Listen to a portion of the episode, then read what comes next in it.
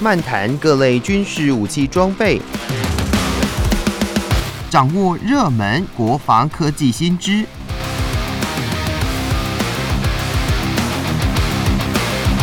军武说早安，陪您一起领略国防知识力量。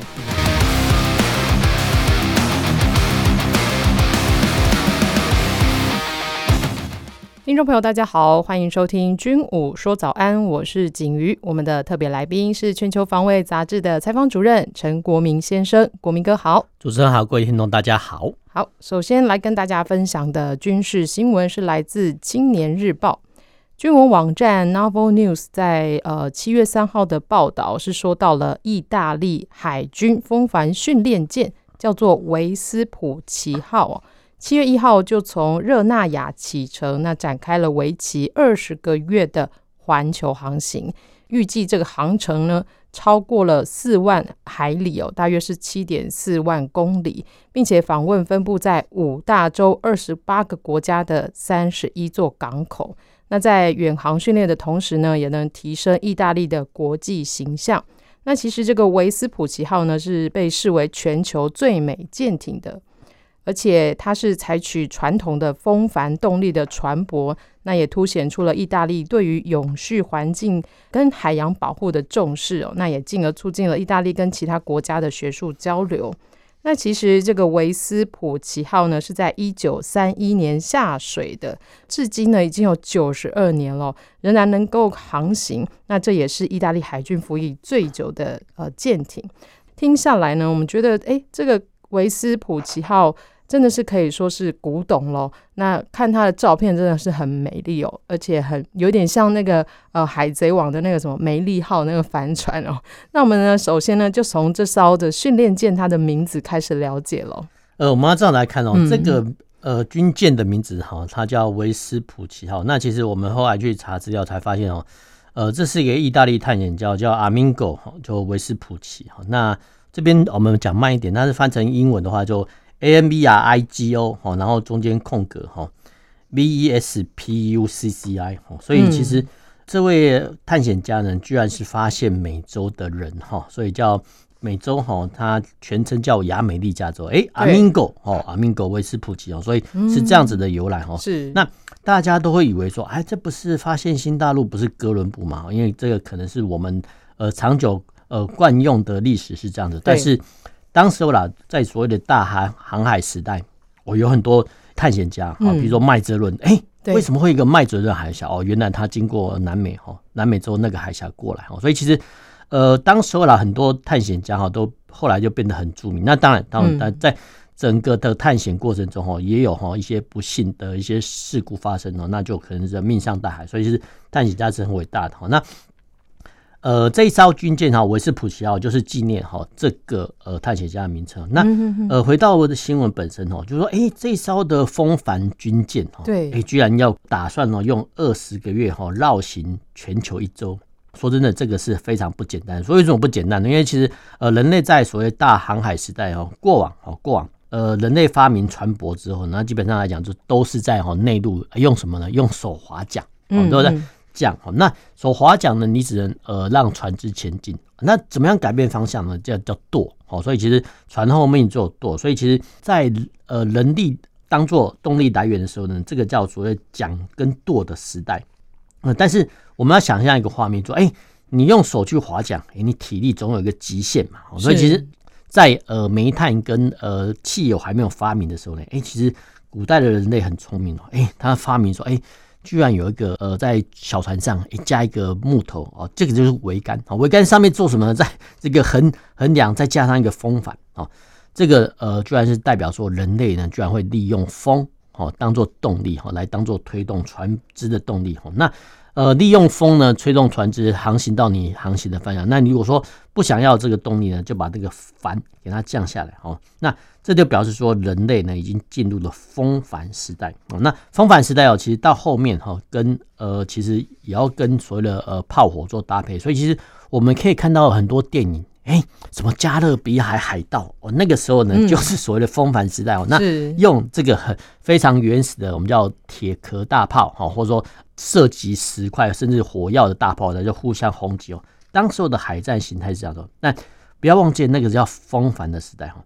但是呢，随着哈人类越来越发明哦，越来越厉害哦，哎，居然发明了看到了煤炭的用途。那煤炭的用途呢，那当然哈必须跟所谓的锅炉来做结合。就说哎，在锅炉机哦那。呃，之前哈，很久很久之前哦，在铁路时代的时候哦，其实我们刚才不是有蒸汽火车吗？哦，没有错，就是说，呃，火车头呢，哦，就是人类呢，在火车头后方摆上什么？摆上一个煤炭堆哦，煤炭堆烧一个锅炉，锅炉推动蒸汽哈来推动哦这个火车。那同样的这个原理呢，可以用到所谓的军舰上哈，就是船只上。好，所以其实人类从掌舵时代、风帆时代。过渡到机械时代，那机械哦，它要用燃料哦，那一开始哦是用所谓的煤炭哦，就是烧一个锅炉，做什么？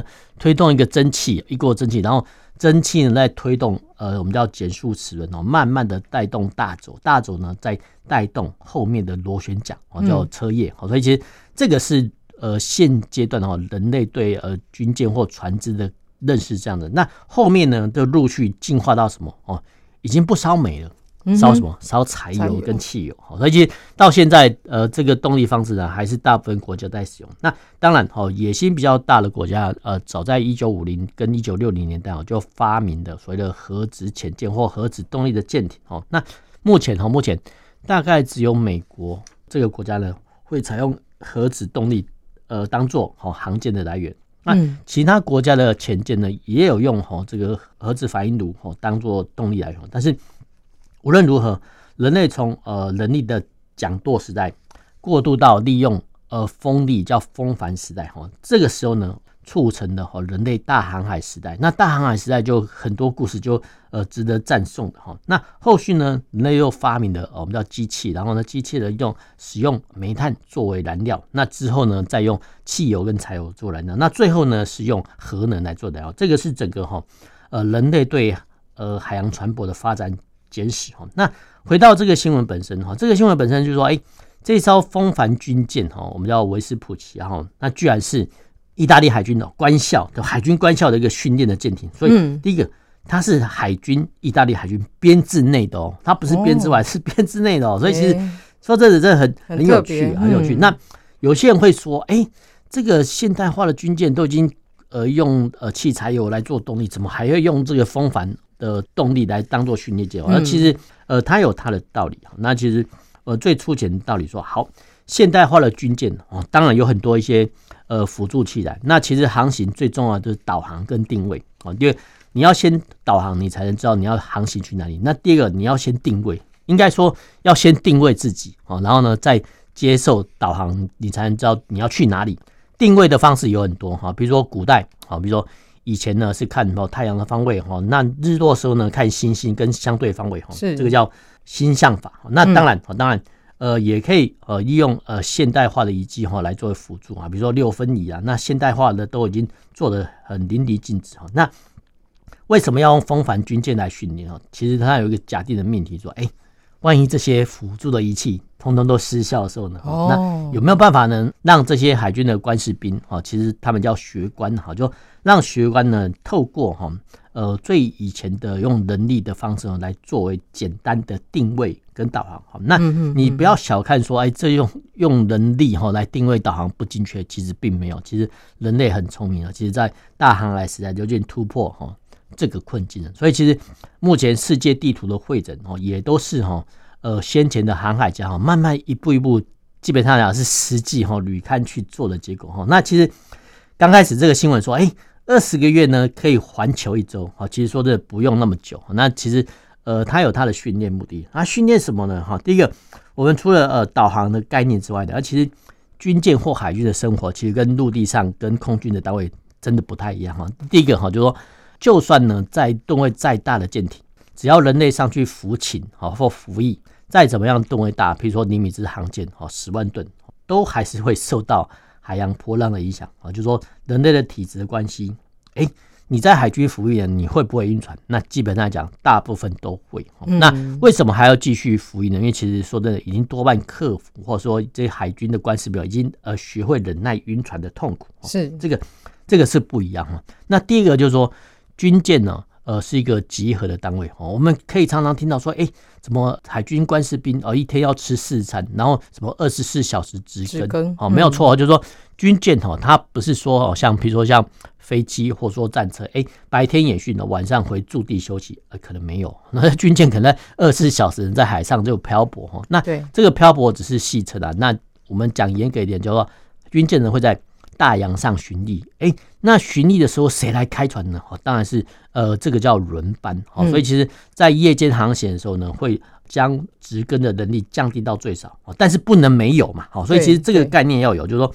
利用风帆战军舰呢，来培养说官士兵哦，原来海军舰体是要轮更执勤的哦，不是说呃白天操课，晚上休息哦，并不进来，它是二十四小时都有人在开这个船哦。那当然哈，当然就是说最后一点呢，还是说哎，现代化的导航设备很发达，那万一啊，比如说你要 GPS 啊什么的哈，的 INS 导航系统把它输入就好了。那万一哦这些电子仪器失效怎么办呢？所以其实。这些呢，也都是哈意大利哈海军透过风帆战舰来训练学官的一些目的。那其实中华民国海军也有哦，也有一艘哦，一艘它在停在左营军港内。那其实也有部分的实习课程在上面。那其实很多国家都有这种所谓保留风帆军舰当做训练出关的一些做法。说真的，这个是蛮奇特的，蛮奇特的。那就呃所谓的模型来看哈，我们偶尔呢会看到一些工艺品。哎，怎么在一个玻璃瓶内，哎，塞入一个小帆船哦？说真的，这也是工艺的结晶。所以其实风帆军舰呢，它有它的一些造型美啊。那除了呃军事目的跟训练目的之外呢，哎，没想到说哦，其实，在我们一般的工艺品店哦，你真的认真找，你可以都发现说，哎，怎么好多 这这些玻璃瓶内里面塞了一只小帆船？说真的，大家会觉得啧啧称奇啊。说真的，这个都是很奇特，很奇特。那这个是风帆战舰哦，呃，带给我们一些的一些联想。我说到这个，诶，维斯普奇号这艘风帆训练舰哦，我觉得它这样子等于说是见证了整个的历史哦。它从它也经历了这样一次、二次大战，二次大战，哇，对，基本上来讲到没有损老爷爷级哦。那其实风帆战舰，嗯，它还有一个比较大的缺点哦。如果说木头制的，那木头制其实会坏，哦，会被，呃，不只是锈蚀，它这个叫蛀蚀，嗯，就什么意思？就是说。海洋生物呢，附附着在这个木壳船体底下了。那虽然说经过有一些防镀或防镀漆的一些漆子哦，但是呢，呃，使用久了呢，还是会呃锈蚀蛀掉哈。所以其实这个部分呢，跟一般的我们叫金属战舰比较不一样。但是无论如何哈，嗯，只要是风帆战舰哈，通常哈，通常呃，它的木壳船体还是要定期更换。风帆战舰上，除非哈你自带发电机，发电机的话你才会发电哦，你才可以供应啊，比如说电气设施。对哦，那这个部分呢，可能哦是有的哈，但是哦，但是其实呃，这个风帆军舰哦，通常是沿着呃陆地周围哦，慢慢慢的航行。那一旦哦遇到补给不够呢，啊，就去做采买跟补给哦，因为比如说呃官兵的粮食跟饮水哦，这这个就是一个大问题，所以其实。我觉得啦，因为说真的，实际上我们不是很清楚，但是哈，可以推断说，哈，这艘风帆军舰呢，呃，它只是达到训练目的，所以其实它会沿着哈周边的陆地哈做一个慢慢的航行，真的有状况啊，随时靠补哦，这样子会比较妥当。嗯，没错。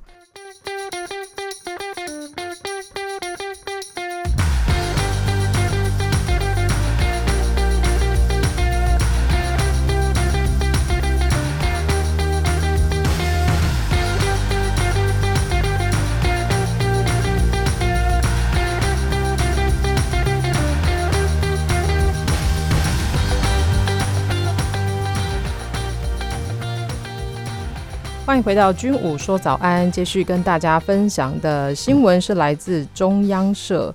那这个是提到了意大利海军的巡防舰莫洛西尼号，在六月份哦，曾经就停泊在日本海上自卫队横须贺基地。那这是意大利军舰哦，首度停靠在横须贺基地哦。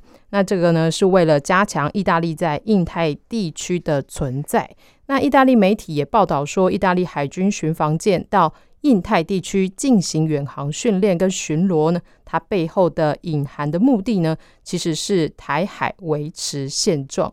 那这是意大利军舰哦，参加美国航舰主导训练和作战活动的呃一次机会。那它也是莫洛西尼号第一次呃来到了这个日本。那除了莫洛西尼号之外哦，意大利的海军在印太地区的承诺呢，可能就包括有在二零二四年有可能派遣加富尔号航空母舰要来到印太地区训练。那说到这个莫莫洛西尼号，诶，它是一艘怎么样的巡防舰呢？为什么这次来到了印太地区呢？呃，这个接续到哈，整个意大利呃他们的国策改变是。我们讲一个大战略的前提，就是说，哎，其实之前哈，之前呃，意大利的跟中国还不错哦，所以其实，但是后续呃，其实意大利发现说，哎，不对哦，他们可能要退出哈中国“一带一路”哈。那中国“一带一路”的话，其实这个是对中国来讲是一个很大的伤害，因为其实除了在所谓中亚地区哈，呃，开拓它的商机跟战略利益外啊，它其实也希望透过哈打通欧洲的关系。那没想到说，哎，意大利政府呢最近哈要。从“一带一路”的这个战略架构下哈撤离哈，那后续呢？哦，当然，呃，在政治上撤离，诶，在军事上呢就有所一些活动啊。譬如说，这艘军舰叫呃莫洛西尼号，莫洛西尼号其实不只是在六月、七月中哈靠到日本，那其实早在五月哈就已经开始做全球航行。那譬如说，在五月初啊，呃，这个莫洛西尼号去参加哈新加坡海军在 IMDX 哈。那五月下旬呢，跑到兰卡威哦去做呃相关的航空展哦，做舰艇靠泊展示哈。那后续呢啊，六月下旬呢跑到日本，大家会觉得很奇特哈。所以他们意大利这个是欧洲国家，那怎么会哈跑到这个呃亚太地区来？那我们讲过哈，其实呃先前提到说哦，这个可能是意大利政府哦他们的外交，然后一横军事上的反应哦。那什么意思呢？就透过哈军力的展示。来达到他的某种外交目的哦。那回到呃这个新闻本身，就说一艘军舰哈，从意大利哦慢慢开哈，呃经过红海啊、印度，然后慢慢呃马六甲海峡呢开到日本去哦。说真的，这是千里迢迢。所以其实我们会这样来看哈，那正是因为哈这个机会呃对意大利海军还有这个这艘军舰来讲都是非常非常不容易的机会。所以其实几乎啊几乎大概。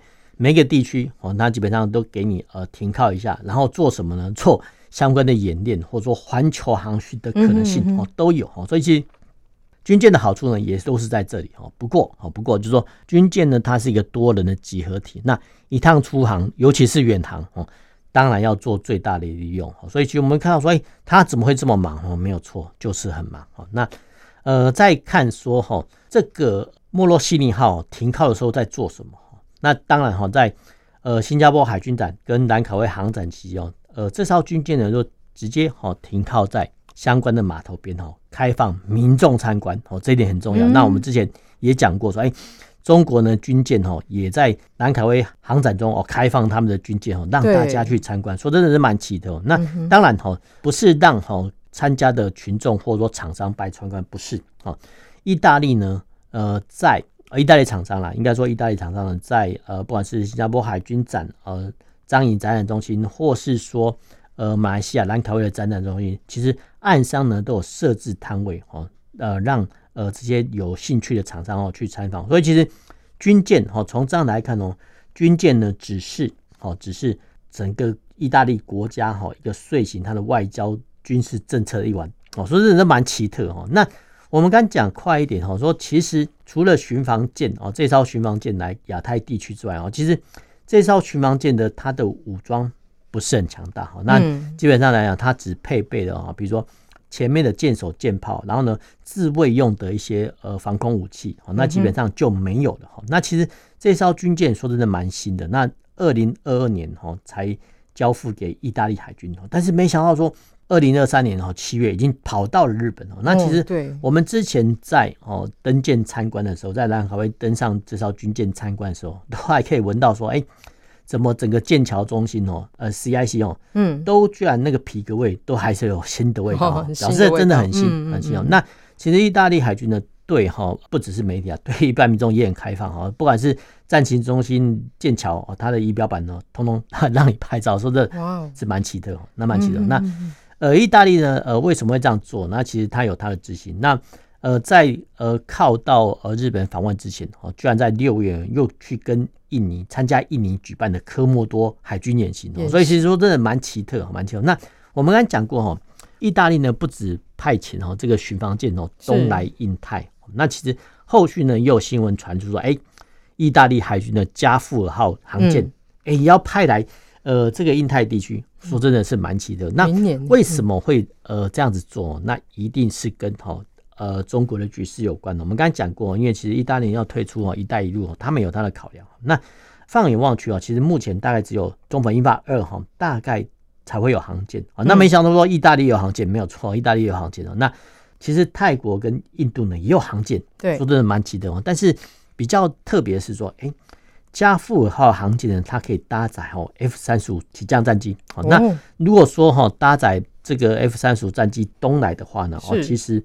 未来哈未来。很可能就会跟美军做联动，做什么呢？啊，当然是跟呃美军呢做相关的训练哦，远航演练，做什么一样都是剑指中国哈。对，所以其实呃这部分来讲哈，呃美国跟意大利政府都有他们的考量哈。那我们刚刚讲过，为什么讲这么多哈？就很现实面来讲说，哎，意大利呢在整个亚太地区有很多商业利益跟战略利益吗？哦，基本上来讲是。比较少，少啊，比较少啊，它可能比不上英法德哈这三国。那呃，为什么要千里迢迢东来？那当然还是啊，第一个我们最大的呃关键点还是说呃呼应哈美国的外外交政策哈，这是第一点。那第二点呢，还是牵涉到实际的远洋训练，因为其实出一趟远门哈，对这些海军舰艇的官兵都是一个都是一种磨练跟挑战哈，这个都是实作经验的哈，这个是做不来。那当然哈，当然。这部分来讲哦，也可能是哦，意大利政府要遂行他的军舰外交或炮舰外交哦。那大家这样讲可能会觉得很奇特，哎，怎么二十一世纪了，怎么这些国家呢还在遂行十八世纪的炮舰外交？没有错哦，没有错。但其实我们要这样子来看哦，虽然说呃现代化的军舰面临很多威胁哈，但是一艘军舰或几艘军舰的东来，还是会造造成当地国或当地呃一些局势。呃，一定程度的紧张哈，所以其实这个我们是讲说，哎，为什么像意大利这种中等国家呢？哈，他也会哈派遣军舰哈来遂行他的小，我们叫小炮舰外交。对，这个是蛮奇特哈。嗯，那就回过头来讲说，哎，意大利哈虽然说长得哈，他们的国土面积长得很像一根长长靴子哦，但是不要忘记了，它还是一个工业的中等国家哈。嗯哼，譬如说，呃，它跟其他欧洲国家合作做什么？合作做。欧洲战机，那弹药呢？呃，也跟其他厂商联合生产。哦，那自己呢本身也有呃自己很庞大的造船厂。哦，飞弹厂商哈，比如说 N B D A 哦，也是跟其他欧洲国家联合。哦，连呃直升机公司哦，它都有。所以其实军舰上哦，你看到的部分，比如说造船、直升机哦，甚至啊鱼雷这些武器呢，哦，其实意大利呢都能自制，或是完全自制。那如果说他们工业实力不足的哦，他会跟其他国家联合哦，所以其实我们不要小看说意大利哈，哎呀，好像生活意大利人生活很散漫，其实并没有哈。说 其实呃懒散归懒散哦，但是你放诸到实际的呃国际政治哦跟呃军事外交上哦，其实他们也是算得很精明的。所以其实我们可以看到说，一艘军舰哦，从五月新加坡，五月底到呃马来西亚，对，六月哈到呃印尼，呃六月底到。七月初哈，在日本哈，从一艘军舰呢，我们居然可以看到说，哦，原来意大利政府把军舰哦这种所谓的军事外交运用的淋漓尽致哈。那后续哦，搞不好在下半年，好，比如说今年的下半年，搞不好这一艘哦加富号航舰要东来哈，到时候呢，可能呃会造成更大的震撼，尤其是对中国是。哎、这样子看下来，就是这近年来，这也是受到国际情势的影响了，也是可以看到，就是欧洲的呃，不管哪一个国家哦，他们的军舰的确都是纷纷的来到印太地区哦。那呃，也显见了就是这样国际情势的整个的变化之下呢，这个大家也越来越重视印太地区了。好的，那今天呢，非常感谢国民哥的分享，也谢谢大家的收听。我们军武说早安，下周同一时间再见喽，拜拜。thank you